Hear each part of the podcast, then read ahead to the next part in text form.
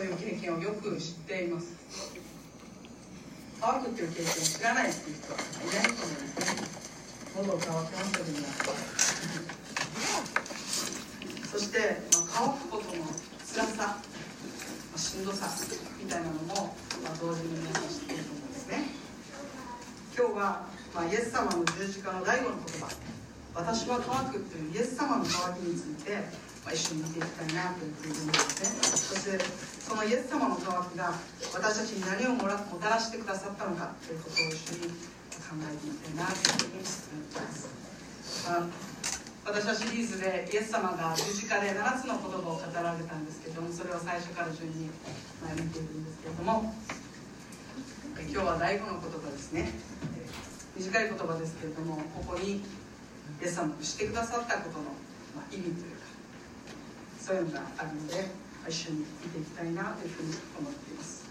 私は乾くというこの言葉はイエス様の十字架上での肉体の苦しみを表した言葉なんですね。十字架刑ってさまざまな苦しみ、まあ、以前お話ししたように十字架っていうのは本当に残酷な刑ですから人をですよ手首に釘打って木に貼り付けにする。まあ、そういう刑が十字架刑だったんですね。でまあ人は死の直前になると、まあ、カラカラに乾ききっていくんですね。なのでイエス様は、まあ、この十字架の苦しみの中の一つに乾きという苦しみが肉体的苦しみがあったんですね。で今日の箇所で今日の箇所でヨハネはイエス様は全てのことが完了したのを知ると聖書が成就するために私は乾くと言われたと、まあ、ヨハネは書き記しているんですね。じゃあどの聖書の言葉が、まあ、成就したのか、まあ、いろいろな説があるんですけれども、えー、次の29節の関連から詩篇の69編21節私がお読みしますね。彼らは私の食べ物の代わりに毒を与え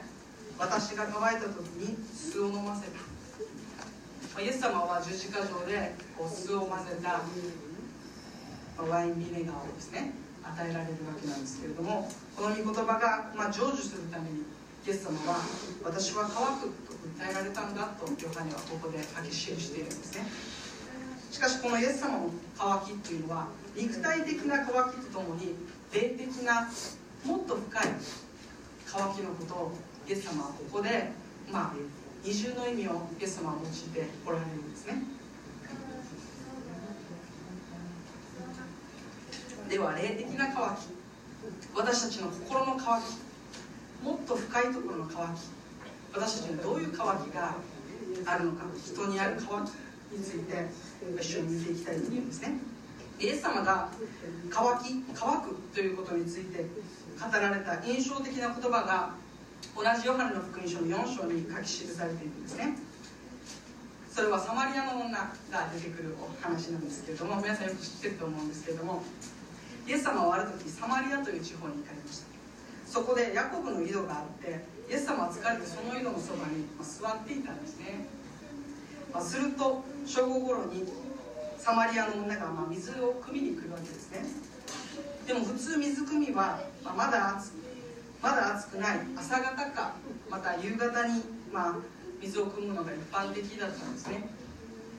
つまり正午に水に水を汲みに来る人なんて本当はのは誰もいないわけですね普通は。しかしこのサマリアの女性は正午に水を汲みに来た。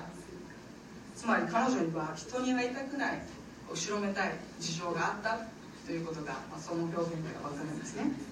そのサマリアの問題に対してイエス様は、ま、この女性に対してですね私に私に水を飲ませてくださいとイエス様ご自身から声をかけられるんですね。普通はこうえ、ユダヤ人がですねサマリアの人と、まあ、結構いろいろな溝があるんですね。なので話しかける特に男性が女性にですね話しかけるっていうことは、まあ、ほとんどない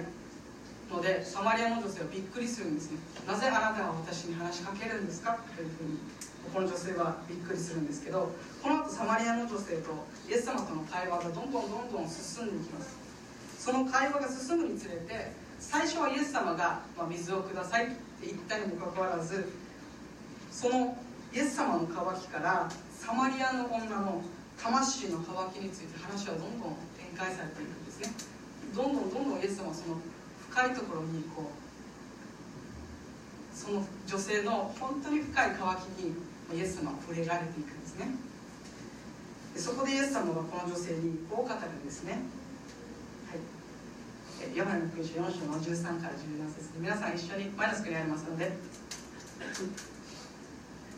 一緒にお読みしましょう。せーの。イエスは答えられた。この水を飲む人は皆また乾きます。しかし私が与える水を飲む人はいつまでも決して乾くことがありません。私が与える水はその人のうちで泉となり永遠の命への水が湧き出ます。イエス様はこのサマリアの女性に対してこのように語られたんですね。サマリアの女性はいつまでも乾くことのない永遠の命の水をイエス様に求めるんですね。もう水汲みに来なくていい。そんな水があるんだったら私にください。求めるわけですね。その後イエス様はこの、まあ、女性の霊的な渇き心の渇きの生活をズバリ言い当てるんですね。それはイエス様はこの女性実はこの女性には事情があってもともと5人の夫がいたしかしその夫はもう今はいない。で今はまだ別の男性と一緒にいてこの男性とは別にこの男性は夫でもない。ただ一緒に住んでるっていう、まあ、そういう状況をイエス様は言い当てられるんですね。なぜ5人の夫が今はいないのか。また今は夫でない男となぜ一緒にいるのかというその理由ははっきりとは分からないんですね。聖書に書かれていません。しかしここから見えてくることはこのサマリアの女の魂は自分を本当に愛してくれる存在を求めて乾いていたということを読み取ることができるんですね。本当に自分を愛してくれるそういう存在をこのサマリアの女性は求めて上乾いていたんですね。イエス様はその渇きを知っておられたんです。そしてあの時イエスはもちろん肉体的にも疲れて乾いていましたと同時にこの女性の渇きにイエス様を触れたいと思ってイエス様ご自身からあの時声をかけられたんですね。5人の夫はサマリアの女性の渇きを結局は癒すことができなかったわけなんですね。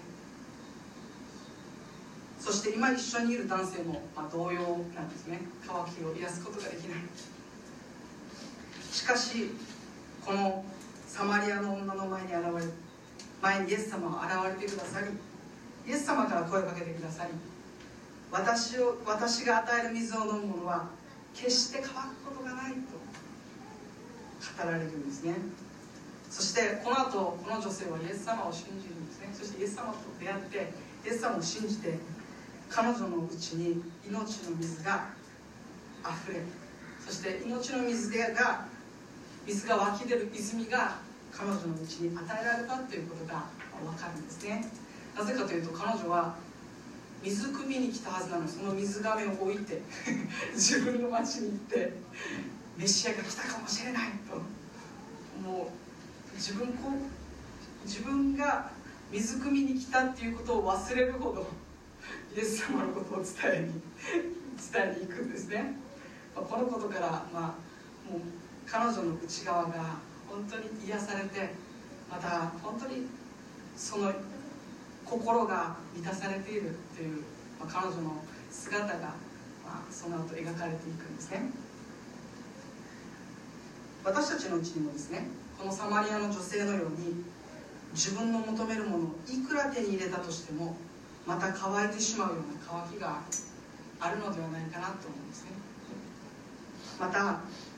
愛し合う環境を築きたいという渇きがそして本当に私を真実な愛を持って愛してくれる存在を私たちは求めて乾いているのではないかなと思うんですね。自分自身もですね振り返ると。ああ乾いていたなと思うんですね。みんなに認められたい。また必要とされたい。愛されたい。そんな渇きがずっと自分の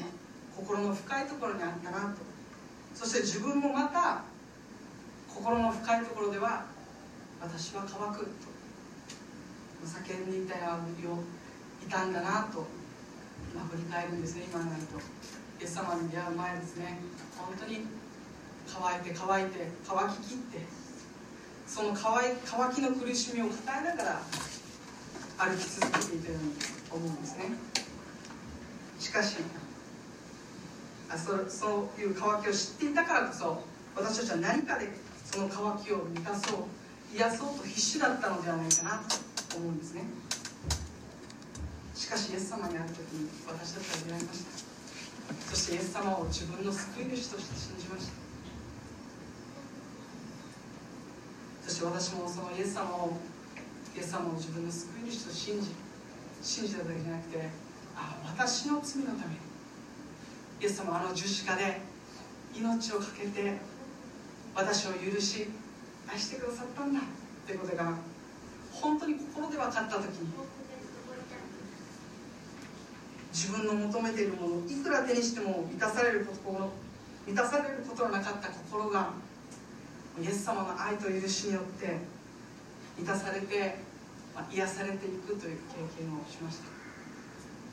私たちもまたですねそういう同じような似たような経験をしたのではないかなと思うんですね。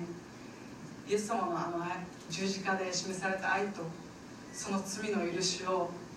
本当に自分のものとして信じ受け入れた時にもうこれで十分だと。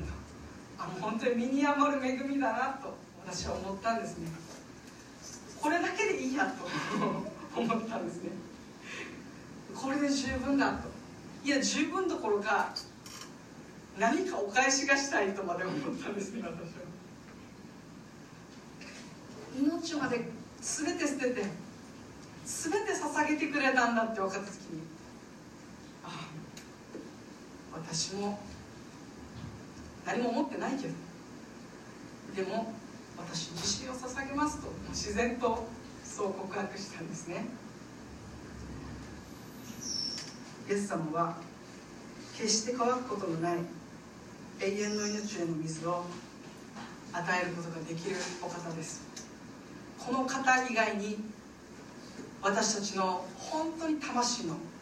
心の渇きを満たすことができる方は一人もいません。ただイエス様だけです。この世が与える水を飲む人はまた乾きます。私たちはそれを何度も経験してます。そして今もなお経験してます。乾き続けています。私たちは私たちは皆以前はカラカラに乾ききっていたものだったんですね。しかしイエス様を信じて命の水を飲んで私たちの乾きは癒されて生きるものとされたんですね。アメンですか？アメン。アメン。イエス様は私たちに命の水を与えるためにあの十字架で乾かれてくださったんですねイエス様の「私は乾く」というあの叫びはまさにイエス様は私たちの渇きを知っていてください。また私たちの渇きを引き受けてください。私たちの渇きを引き受けてくださることによって私たちに命の水を与えるためにイエス様はあの十字架で本当に乾いてくださったんですね。父なる神に捨てられてそして肉体的にも本当にカラカラに乾ききって何もかも注ぎ出して私たちに命の水を与えてくださったんです。なのであのイエス様このイエス様の「私は乾く」というこのイエス様のことはまさに私たちのための言葉だったんですね。乾ききった私たちの身代わりにイエス様はその乾きを引き受けてくださったんですね。主に感謝します。私たちの渇きは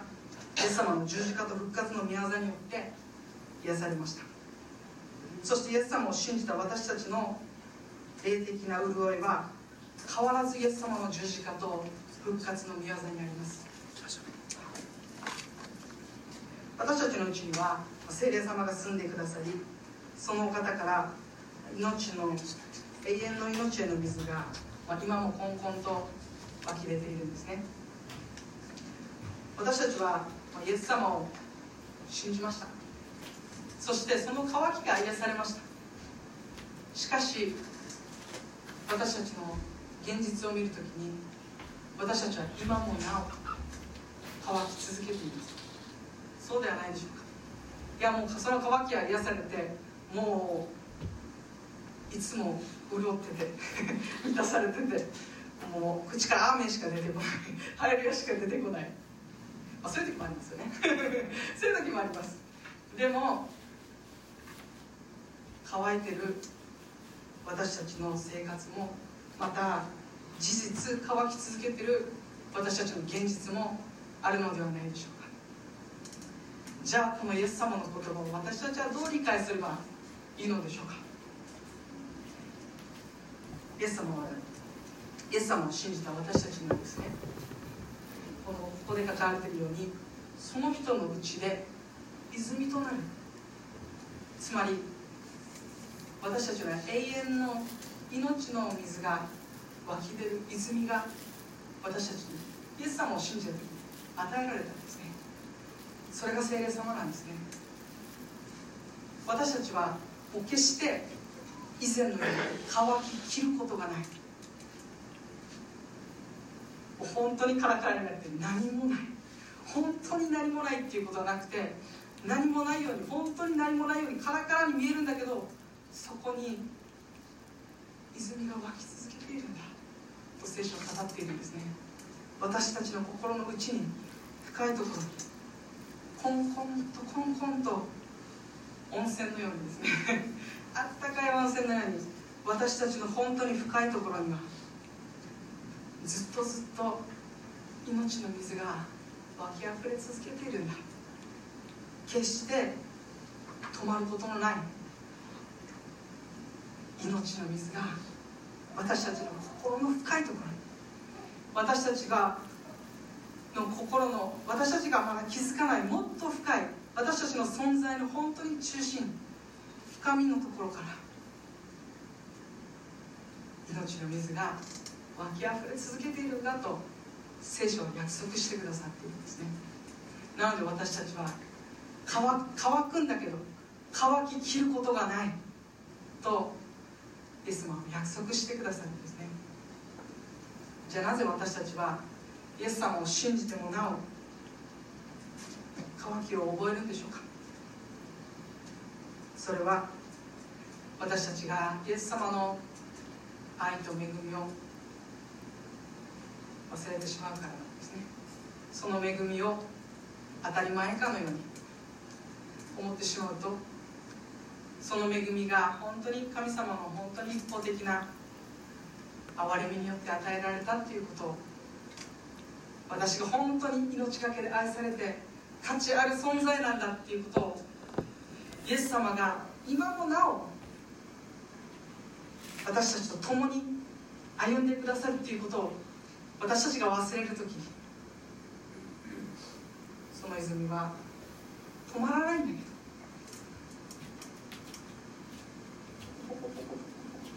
って湧いてるんですね。でも私たちが本当に乾ききって主よ本当に乾きました。乾ききっています。もう何もないかのように主を乾いていますと静まって神様の前に出て神様の愛と恵みを思い起こす時に私たちの本当に深いところからその命の水が湧き出る泉が少しずつ少しずつですねポコポコポコポコポコポコポコポコとその水が私たちの心霊を少しずつ少しずつ癒し潤し私たちを満たしていくんですね。忙しさに忙殺されてやるべきことに忙殺されて私もよくあるんですね。静まって神様の前に出ること神様の前に性別して時間を過ごすことを忘れてしまうと私たちのその泉がなくなったかのように私たちは思ってしまうんですね。神様はもう二度と川をき切ることはないと私たちに約束してくださいました。私たちは今日もですねもう一度神様の愛と恵みを思い起こし私たちの内からもう一度命の水で私たちの霊魂心が本当に神様の愛と恵みによって癒されていくことを求めていきたいと思うんですね。神様に植え替えて私たちは今週も歩んでいく一歩一歩でありたいなと本当に思わされてるんですね。旧約聖書の中にも魂の渇きについて、まあ、非常に印象的に書かれている箇所があるんですね、私の大好きな箇所なんですけれども皆さん有名な箇所です。一緒にお読みしましょう。せーの。鹿が谷川の流れを伝え合えるように。神よ私の魂はあなたを下へあえます。私の魂は神を生ける神を求めて乾いています。いつになれば私は行って神の前に出られるのでしょうか次まではいご説もですね。一緒に読みましょう。我が魂よなぜお前はうなだれているのか。私のうちで思い乱れているのか。神を待ち望め。私はなおも神を褒めたたえ。三河を救いアメン。この詩篇はですねエルサレムでの礼拝に参加できなくなった状況を嘆く信仰者の魂の叫びの詩篇なんですね。この詩篇はおそらくですねダビデがまあ歌ったのではないかというふうに言われているんですね。でダビデが、まあ、ある時サウロに命を狙われるんですね。そして荒野に逃げます。でその時にダビデがですねエルサレムの神殿を持って、まあ、歌った詩篇ではないかなと思うんですね。あって言われているんですね。またもう一つの説には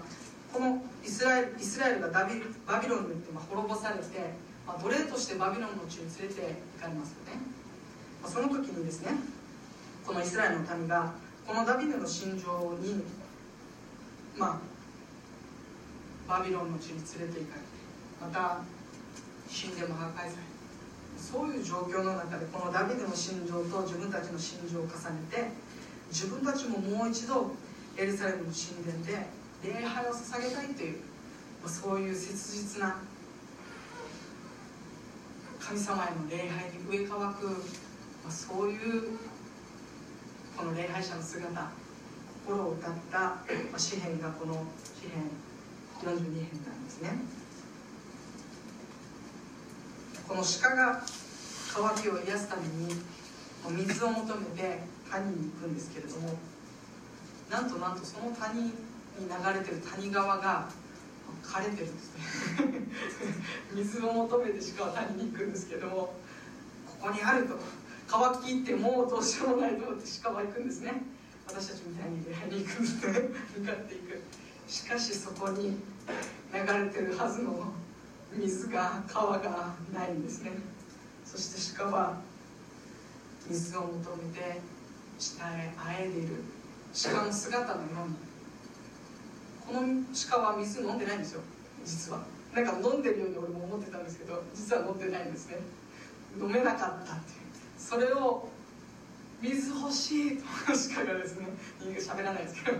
鹿が水欲しいとそういうふうにあえで鹿の鳴き声は分からないけどあえでいる鹿のように公の礼拝に参加できない信仰者も命の源である神様への礼拝に乾いて神様への礼拝をしたい求める姿がここに描かれているんですね。いや私たちの姿だなと 本当に思わされるんですね。私たちもまた乾き神様の礼拝に乾き神様の臨在に乾き。私たちは毎週毎週ここに神様を礼拝しに来ると思うんですね。まさに鹿のように 集まるんですね。神様への礼拝が私たちの魂を癒し潤します。イエス様だけじゃなくて神様への本当に心からの礼拝が私たちの魂を癒すと聖書は約束しています。この詩篇から公の礼拝の大切さを読み取ることもできるんですね。私はですねこの生ける神を求めて共に集まって礼拝する場所。そこにそこで魂の渇きが癒され潤されることを私たちは経験することができると信じます。だからこそ共に集まって礼拝することのを大切にしていきたいと思うんですね。ここに命の水を与える。いや命の水の源である。イエス様が私たちの真ん中にいてください。この礼拝を祝福してください。私たちの心からの礼拝を受けて私たちを同時に満たすお方。私たちは捧げる時に同時に私たちも満たされていくということを私たちは礼拝の中で経験することができると信じます。この詩篇を歌った人はですね5節で自分の揺れ動く心の葛藤を、まあ、5節で語っているんですね。しかしそんな揺れ動く自分の魂に向かってこの詩篇の詩篇の歌った人は神を待ち望め私はなお神を褒めたたえ三河の救いをと自分の魂に語りかけるんですね。私たちもまたですね時に心配や落胆で気持ちが沈んで心が揺れ動いて時に心がもうぐちゃぐちゃになってまあ上を向けなくなって下を向くことがあると思うんですね。いや下を向くしかない時があると思うんですね。しかしそんな時この詩篇を歌ったこの人のように私たちもまた自分の魂に向かって乾ききった状況の中においてもなお神様に希望を持ち神を待ち望めと私たちも自分の魂に語りかけるかけたいと思うんですね。そして私はその状況においてもなおその場所で神を褒めたたえる。と支援の作者が語ったように私たちもまた置かれた場所で置かれた状況の中で乾ききっている状況かもしれない。その状況の中で神を褒めたたえ神を褒めたたえられない状況の中で中なんですこの詩篇の作者もしかしそのような状況の中においても我が魂を主を褒めたたえよ。主を褒めたたえよとこの作者が語りかけているんですね。神が御顔を向けて私を救ってくださると。神に信頼せよと。この作者は自分の思いを思いよりももっと深い魂にこの作者は自分の魂に語りかけるんですね。なぜなら私たちの魂その心よりももっと深いところには神様を心から礼拝したいという渇きがいつもあってそこに命の水が泉が溢れてるからなんですね。その泉に向かって魂に向かって我が魂を主を褒めたたえよと。神を待ち望めと。神を褒めたたえよと。神は必ず救ってくださると。この知恵の作者が語っている私たちもまた私たちの魂にそういうふうに語りかけ信仰の目を神様に受けたいなというふうに思うんですね。もし今乾きいや乾ききっているなと。本当に乾いて乾いて誰もこの乾きを満たすことができない。他のもので満たそうと思って必死になるんだけれども必死になればなるほど乾く。その渇きを覚えている方がおられるならどうぞ今神様の前に静まって主よあの鹿のように私は乾いて乾いて乾ききっています。どうぞ私を癒してください。あなたの愛と恵みで満たしてくださいとイエス様の十字架の前に出て行ってほしいなと本当に思うんですね。その時にイエス様はあの十字架で語られたように私は乾く。いや私にはこう聞こえるんですね。私も乾く。あなたの乾きを私も知っているよと。そしてその乾きを私が引き受けたと。もうあなたは乾ききることがないんだと。私があなたに与えた愛と恵みを思い起こしなさいと。その時にあなたは私の愛と恵みと臨在で満たされていくよとイエス様は今日も私たちに語りかけてくださっている。いや招いてくださっているんだなと。思うんですね。イエス様はある時こう言いました。誰でも乾いている者は私のもとに来なさい私を信じる者は決して乾くことのない。生ける命の水がその人のうちで溢れ流れるイエス様は約束したんですね。この約束は今も有効です。私たちの渇きを癒し潤すことができるお方は私たちのために十字架で乾かれたイエス様ただお一人だということを私たちは今日もう一度思い起こしたいと思うんですね。イエス様以外の何かで満たそうとするときに私たちはさらに乾きます。そして私たちはそのことをよく知っています。知ってますよね。知っているんです。また乾くことを知っているんです。それでも乾いて乾いてしょうがないから何かで満たそうとするんです。しかし私たちは今日もう一度帰りたい。イエス様だけが私たちを本当に癒し満たし潤すことができるお方なんだ。イエス様の愛と恵みだけが本当に私たちを満たし私たちの霊を満足させる満たしてくださるのはこの神様の愛と恵みだけだということ。もう一度私たちは心に留めたいんですね。私たちは神様の愛と恵みによってもうすでに癒され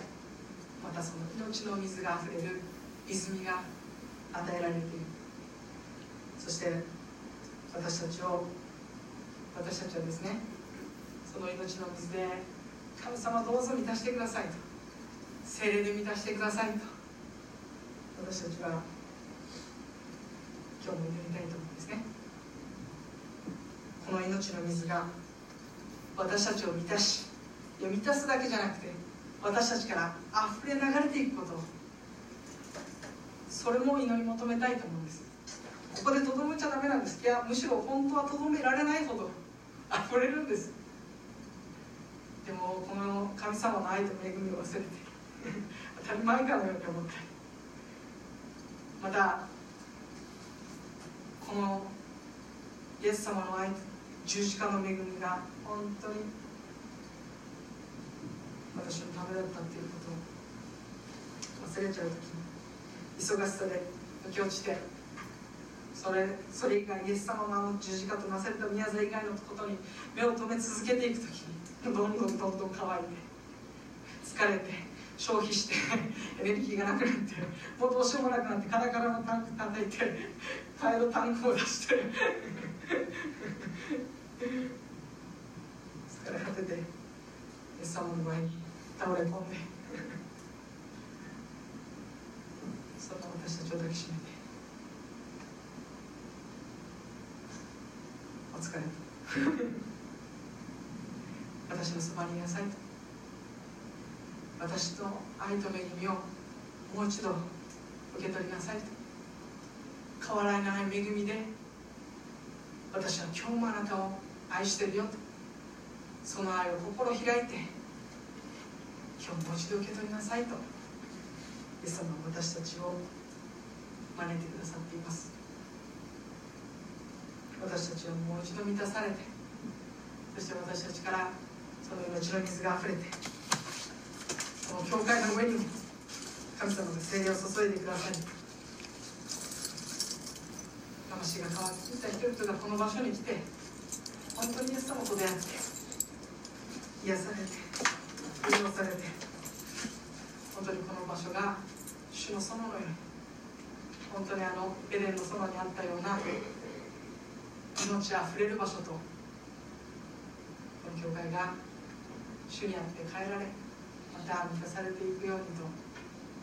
本当にこの朝思わされています。私たちはもう一度ですね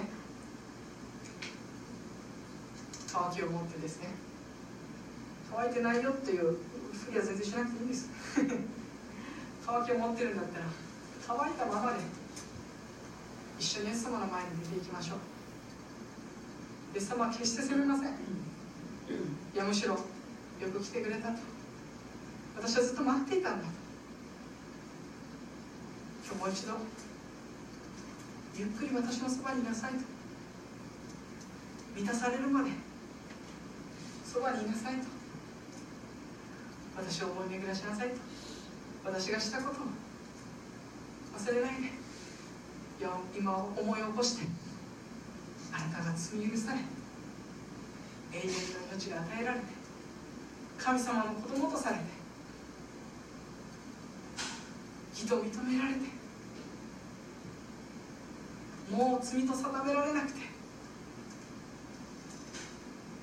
永遠にあなたと共にいよう。とその一つ一つの恵みを今日与えられた恵みをですねもう一度思い起こしたいと思うんですね。少しの間ですね一人一人ですね神様の前に見ている時間を持っていきましょう。素直にですね声に出さなくていいです。心で。一人一人神様の前に。出ていきましょう。乾くものを主が癒してくださいます。主は私たちを乾きを癒したいと今日も願っておられます。どうぞ神様の愛と恵みを思い起こしてください。主がしてくださったことを何一つ忘れるな。と詩篇が語っているように。神様がしてくださったこと。またこれからしてくださることに期待して神様の前に共に出ていきましょう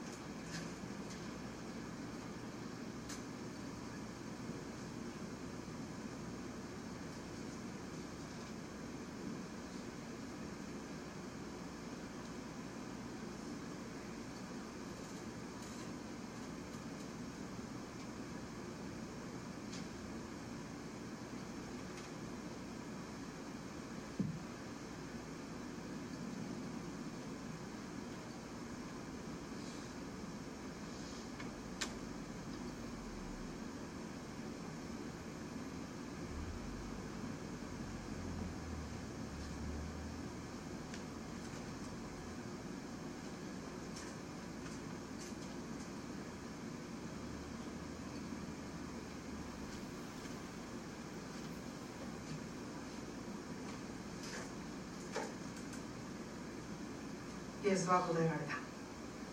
この水を飲む者は皆また乾きます。しかし私が与える水を飲むにはいつまでも決して乾くことがありません。私が与える水はその人のうちで泉となり永遠の命へと命への水が湧き出ます。愛する天のお父様あなたの皆を褒めたたえます。今私たちは乾いた心を持ってあなたの御前に出ています。神様私たちの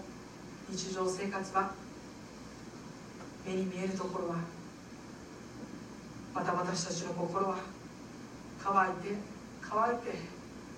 乾ききってあの谷川の川を従える鹿のように神様私たちはあなたに上乾いています。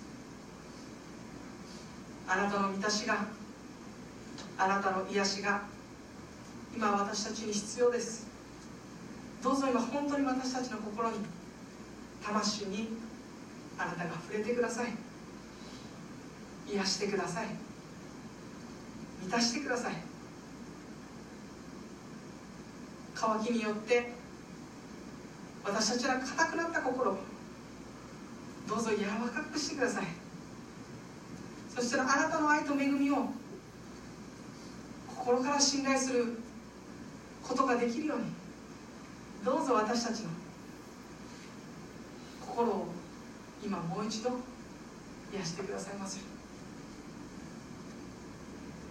あなたが私たちを愛し命の水で満たしてくださったことを感謝します。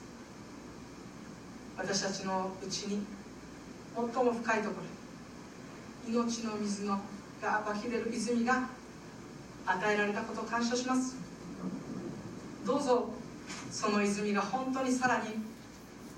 私たちの心を満たし私たちの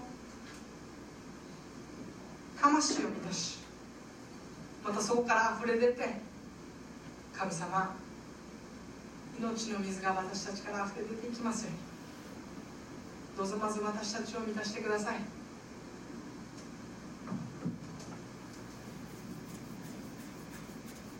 あなたは荒野に